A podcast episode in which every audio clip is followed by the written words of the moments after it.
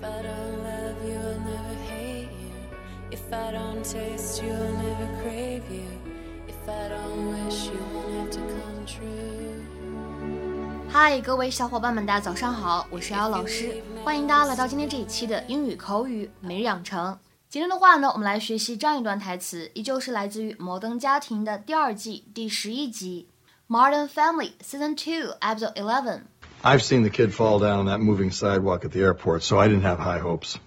I've seen the kid fall down on that moving sidewalk at the airport, so I didn't have high hopes. 就连在机场的自动人行道上，我都曾经见过那孩子摔倒，所以呢，我没抱太大希望。I've seen the kid fall down on that moving sidewalk at the airport, so I didn't have high hopes.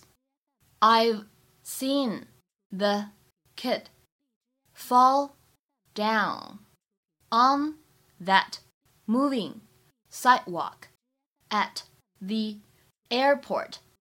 So I didn't have high hopes.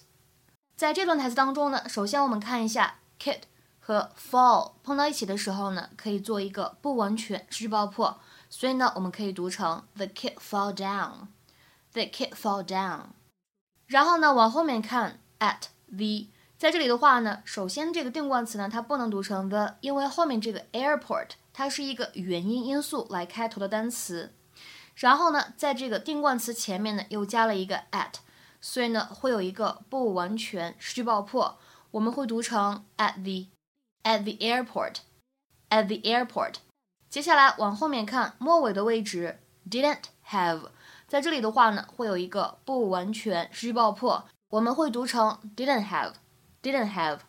Okay, I'm ready. What the hell's he wearing? Protection pads. He needs more? We're riding bikes. We're not training police dogs. All right, kid, come on. Get on. On board. Atta boy. All right, we ready? Ride. Be careful, Papi. Ignore her. I've seen the kid fall down on that moving sidewalk at the airport, so I didn't have high hopes. Oh, But what do you know? The kid was a natural. Mom, it's so easy. Bravo, Manny! I told you. Be careful with the bomb! Hey, wait a minute. Who's that guy? Jay is gonna grab him. Oh, no one's grabbing anyone. It's a neighbor. Gloria, on the other hand, was a natural disaster. There are three things you want to do before you ride. Manny, Check your shoelaces, adjust your mirror, and test your belt. Okay, shoelaces tied. The mirror is good.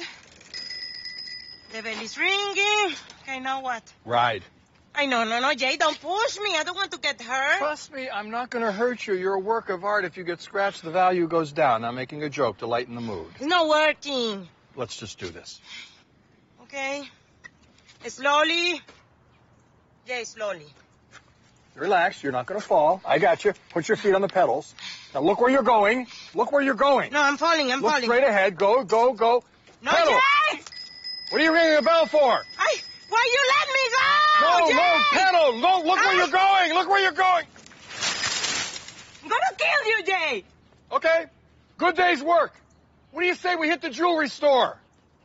今天节目当中呢，我们重点来学习一下什么叫做 high hopes。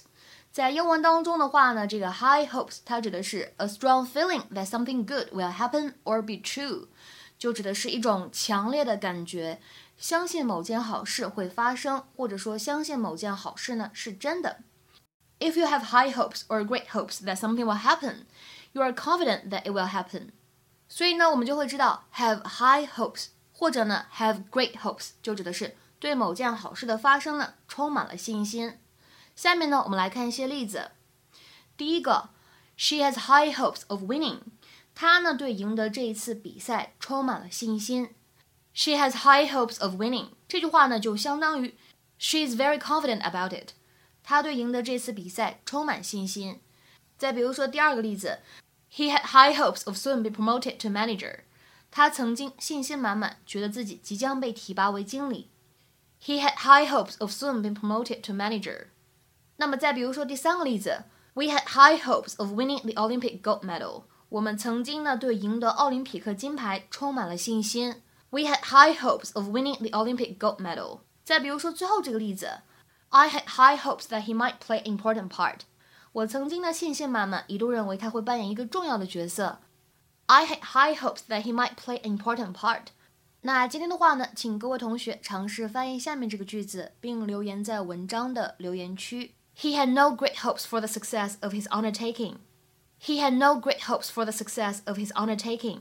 这样一个句子应该如何理解和翻译呢？期待各位同学的踊跃发言。我们今天节目呢就先讲到这里，See you next time。